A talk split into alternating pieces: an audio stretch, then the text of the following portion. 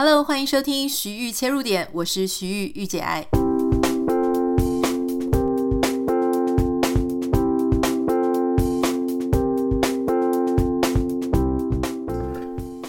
Hello，欢迎收听今天的徐玉切入点哦。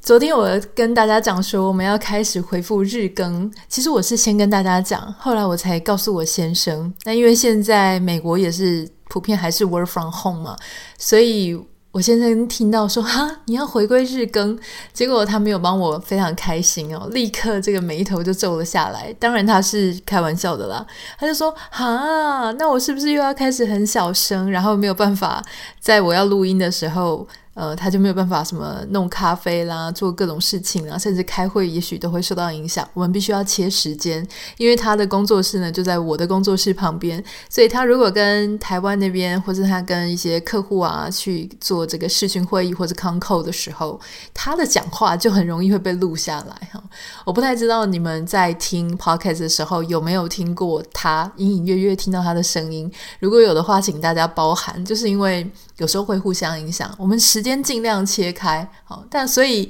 当然也很开心，谢谢大家。昨天在听到我们说要日更的时候呢，诶，回复到日更的时候就很开心的啊，私讯我啦，或是给我一些鼓励，给我一些加油，或者说提醒我要注意我的身体，都非常的谢谢大家。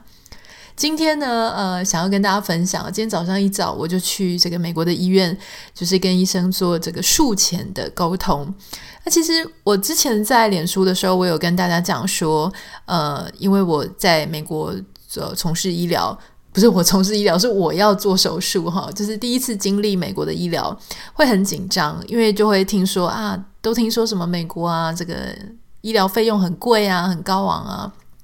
那可是我这一次自己这样子去医院哈，也许有些人已经有经验了，但是我可以稍微分享一下我的经验。我发现呢，你只要跟医生有约好，啊，基本上每一次看诊都是约好，你去到现场，基本上人都不会太多，不太会说像在台湾，如果你是很有名的医生、很热门的诊，哇，那个真的是排到一两个小时、两三个小时都是有可能的。那在台、呃、美国呢，基本上不会，你就是有你自己的时间。到了现场之后呢，应该夯不啷当不会超过二十个人，包含陪病的、呃陪看诊的你的亲人朋友哈。基本上我的经验是这样了，我不知道是不是能够适用所有美国的医院。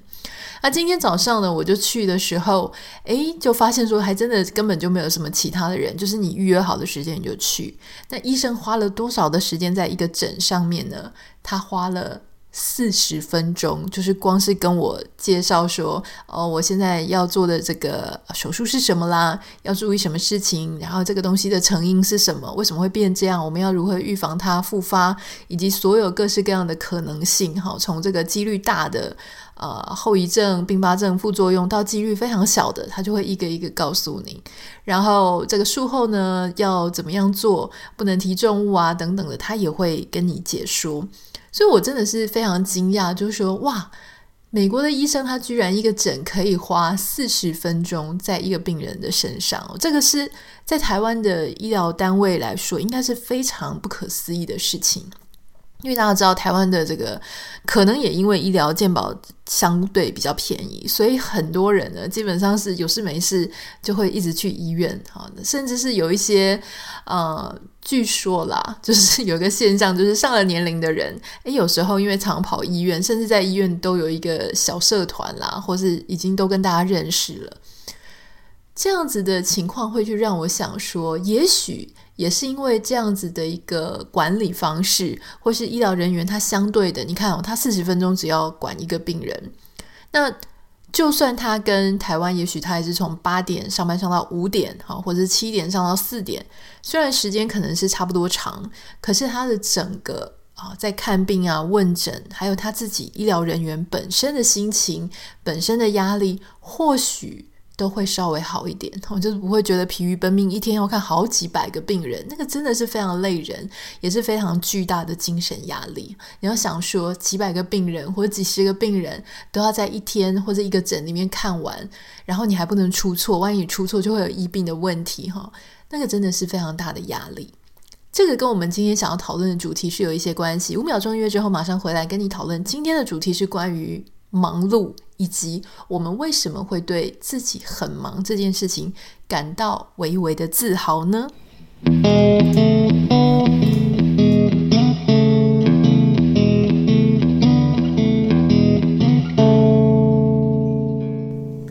不太知道你有没有发现自己有这样的情形，或是身边的人常常会有一个很类似的情况。就是你问他说：“诶，最近怎么样啊？”然后他就会跟你说：“哦，我最近超忙的，忙死了。”哦，或者说，嗯，平常你在跟朋友相聚的时候，也许朋友就会晚一点来，或是在聚会的时候一直不停地拿出手机在处理公事。那你跟他讲说：“哇，你真的好忙哦。”通常对方可能说：“哦，不好意思，我很忙。”可是他们的呃表情或是他们的语气，特别是在台湾哈，常常都会让你感觉到说。你不知道他到底是自豪还是痛苦。通常呢，你会感觉到说那个自己很忙，最近忙死了，哈，忙到这个每天都没有办法回家。虽然表面上是抱怨，可是那个背后的口气呢，又有一点微微的自豪。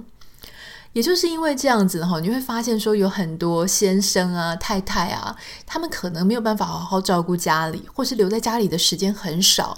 诶，这个时候呢，他不是说自豪，而是说你问他为什么你不可以多待在家里一点？为什么你不可以多陪家人一点？为什么不可以多放心思在呃家庭或者小孩身上一点？他会非常理直气壮的跟你说：“我就是这么忙啊！”哦，难道你就是都没有看到我这么忙吗？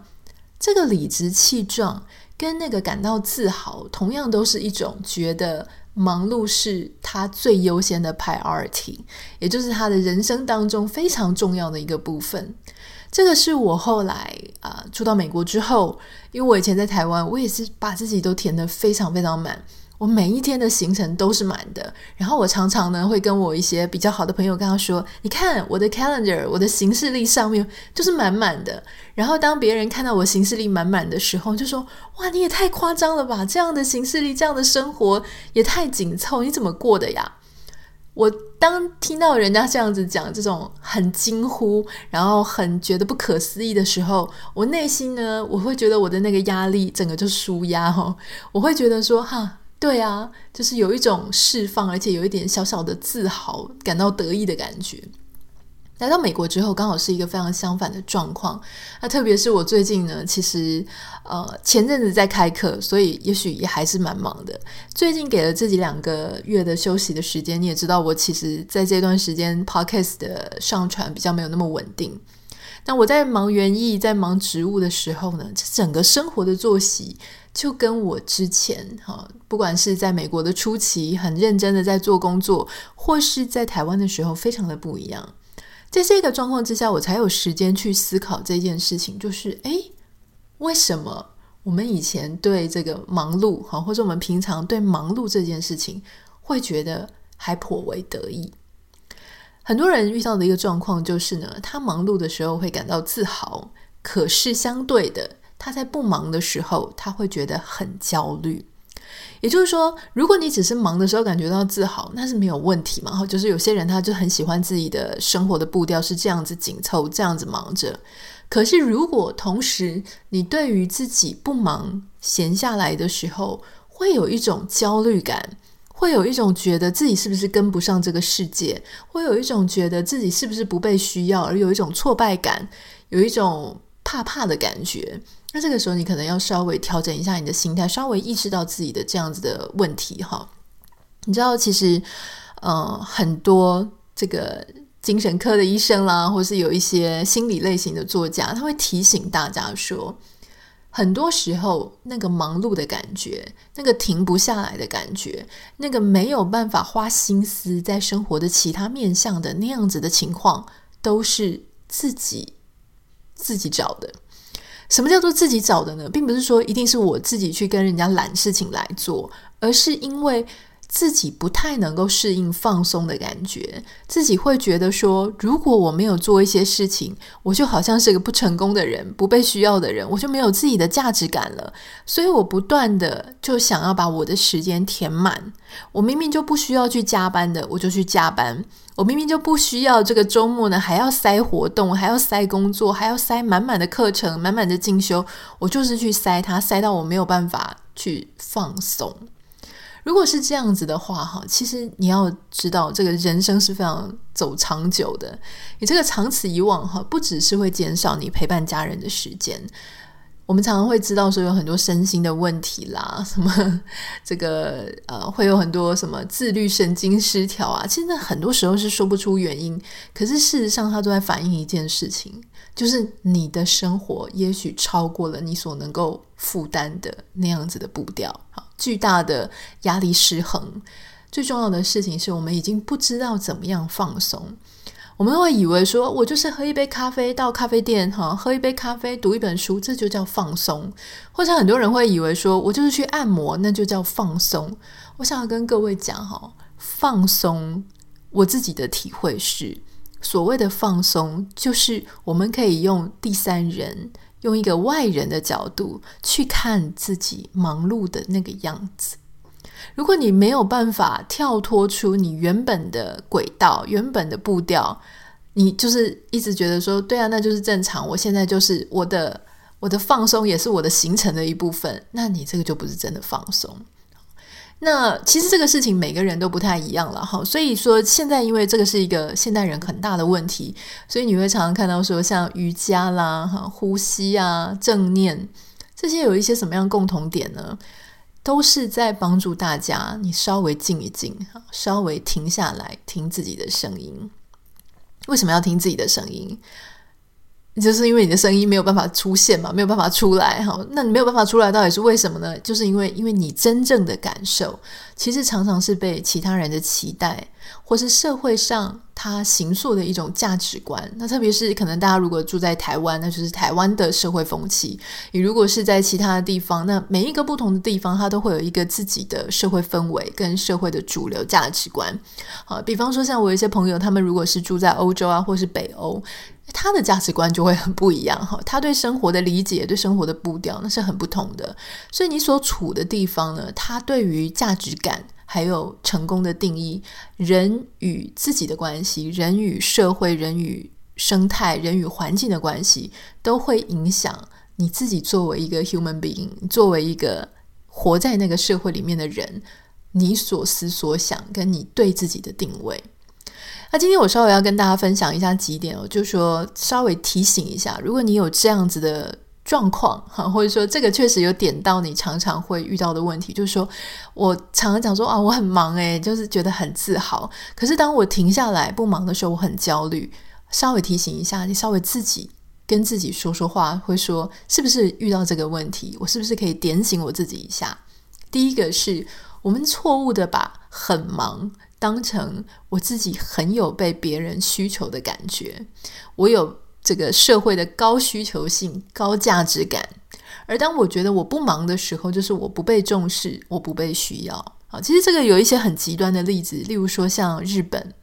大家大概常常会听到，就说哦，有些日本的先生，他们就是会在呃企业里面、会社里面工作，工作到很晚哈。那如果他今天不用工作，或者他今天突然被裁员，他没有工作了，他其实也是不敢回家的。我甚至听过我在日本工作的朋友讲说，如果先生太早。回家就是每天他没有加班加到一个三更半夜哦，他太早回家的话，反而会被太太觉得说，你是不是在公司不是一个重要的人，而没有办法得到太太的尊敬啊？这当然是非常极端的例子啦。但是你想，如果你是那个先生，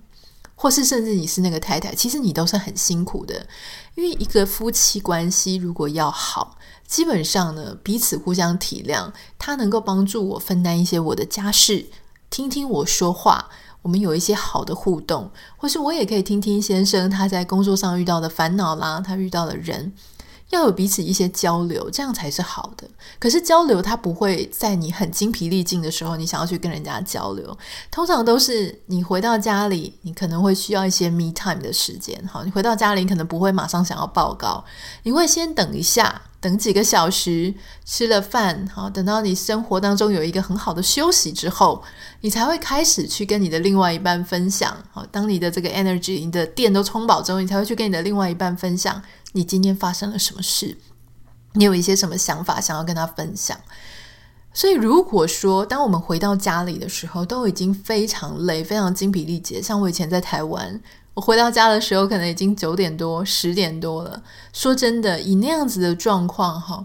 好险我那个时候另外一半不是在台湾。以那样的状况呢，我真的没有办法跟任何人好好讲话，因为我只想要安静。所以前阵子大家在讨论什么出生率很低啦，哈，什么房价啦什么的。这个东西呢，大家能够抓出来的一些原因，例如什么高房价啦，哈，然后学费很贵，然后竞争压力很大，多半都是一些可见的 visible 的，就是可以看到的因素。可是事实上，你去回想，像我自己没有小孩，我就回想为什么我以前没有那么想要有一个小孩的原因，就是因为我根本自己都已经顾不好了。我所有的时间都贡献给我的工作、我的事业、我的客户、我的公司，然后我仅剩的一点点时间回家洗澡，回家随便哦漫无目的的刷个网络，这个是我自己仅有的时间。我到底为什么还要去生一个小孩砸自己的脚？哈，我我在讲的是我自己个人当时的一个经验了。哈，我我当然不会认为所有的人都是这样。那。在那样的状况下呢，其实这种你看不到的原因啊，甚至很有可能它才是真正的主因。第二个呢，很多人会误以为说忙碌就是等于成功，所以当我越说我很忙的时候，别人就会觉得哇，你的事业越成功，或是你会觉得哇，我自己。确实好像已经在社会上的一个位置了，所以我才会这么的忙碌。好，那当然有一些人呢，他会觉得忙碌等于成功，或是忙碌等于我有在努力，所以他会很害怕自己不够努力。不够有责任感，不够对得起整个家里，或对得起自己的父母，或对得起自己的另外一半，对得起自己，所以他会把自己搞得非常非常忙。好，很多人会认为说，我就是要够忙，才表示我够有企图心，我够上进。因为我们怕别人觉得说，我不忙的话，好像自己很好命，好，很不事生产。或是说，哎，因为这样子感到大家的轻视。其实我自己在美国，我有我有感觉到说，一些我其他的朋友，他们同样的担心哈。因为很多人当他移民到其他国家，嫁到其他国家的时候，他可能第一时间他没有办法继续他原本的工作，所以他可能就会变成待在家里啦，家庭主妇啊，或是生了小孩就当妈妈。那在这个时候呢，其实。呃，慢慢的，他们会觉得说自己跟其他人好像搭不上话，因为其他人的所有的呃重心都还在工作上，好，或是他们有一些工作上的 schedule，可是自己好像就跟人家聊不上天。特别是像我自己现在在做植物园艺，我不太知道。正在收听 Podcast 的你，对这件事情，对植物园艺有没有兴趣？可是我可以非常清楚的感受到，哈，你从 YouTube 上面的语系，你大概会发现，呃，讲中文的，特别是繁体中文，对于植物园艺，它的重视程度是远远的少于讲英文的。那这个其实还有其他的例子，例如说我自己之前在呃挪威住了一阵子，然后也去纽西兰旅游等等去工作，世界各地。我发现哦，特别有趣的事情是在纽西兰还有在挪威和这个地球上面非常北跟非常南的地方，这两个地方的书店呢，好，他们的书店最重要、最醒目的陈列位置放的是哪种书啊？这个。以欧美地区来讲，或是挪威来讲，最呃，文学类的最明显的位置放的就是推理小说；非文学类的，就是 gardening，还有那个 interior design，就是居家设计、居家布置。他们是非常花非常多的心力在居家的上面。那纽西兰也是，纽西兰大概最啊、醒目的地方，它会放食谱，还有它会放这个居家，就建筑跟室内布置。那你想，在台湾，我们自己常常去逛书店，书店里面最醒目的位置是什么？就是大众文学啊，还有这个商管如何在三个月内赚到一百万，或者如何成功的七项要诀啊，创业成功的五项秘诀、秘密等等的，就这种。让你升官发财的书啦，所以你其实从这些书或是一些 YouTube 这些媒体的氛围里面，你就会感觉得到说，哎，这个地方，哈，或者这一些社会，他所在意的事情是什么？他所在意的事情呢，其实就反映了当地人他的一种生活形态，以及他把时间跟精力投注在哪里。第三个就是，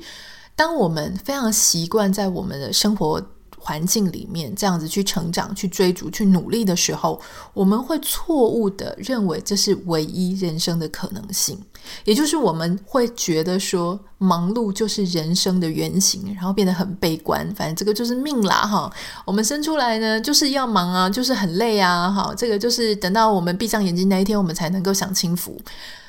哇哦！如果你是这样子想的话呢，那这个事情就会更严重了，因为它好像在你的脑中跟潜意识里面去扎了根。所以，当你觉得忙碌是人生的原型的时候，那些不忙碌的人就会让你觉得他没有过他好好的人生。换句话说，你也会要求自己要一直不断的忙碌下去，或是你要一直不断的在那个很紧凑的 tempo 上。我自己怎么看这些事情哦？我自从开始做园艺啊、植物植栽之后。我觉得我从植物身上学到了非常多。有一部 Netflix 的 documentary，就是纪录片，叫做《我的章鱼老师》吧。嗯，如果是这样子的剧情呢，我觉得我在植物身上，我找到了很多我的植物老师。原因是因为我不太知道大家对植物有没有兴趣，但是我希望能够透过我的分享，让你对这个有趣的、我们常常忽略的绿色生命呢，更有一些兴趣。我在养植物的过程当中，哈，因为植物当然是万物的很重要的一部分。最老的植物呢，它其实可能比人类还要老，所以它其实我在纽西兰好可惜，我那时候有去看他们的原始林，但当时我对植物还没有非常浓厚的兴趣。如果是我现在去看，我一定觉得非常的、非常、非常的收获会更多。在养植物的过程当中，你会认识到所谓万物的韵律，好，万物的定律，也就是呢。每一种植物，植物有非常非常多种不同的种类，每一种植物它所需要的都不一样。当我在看植物，它需要的东西都不一样。每一种植物都有它自己最好的速度啊，它自己的速度跟它最好的存活的方式。每一种植物它要的水分。阳光跟土壤可能都不一样，有的它需很需要水，有的它不能需要水，有的它需要水呢，可是它需要很好的这个呃怎么讲排水系统哈，就是它不能让它的根在里面烂掉。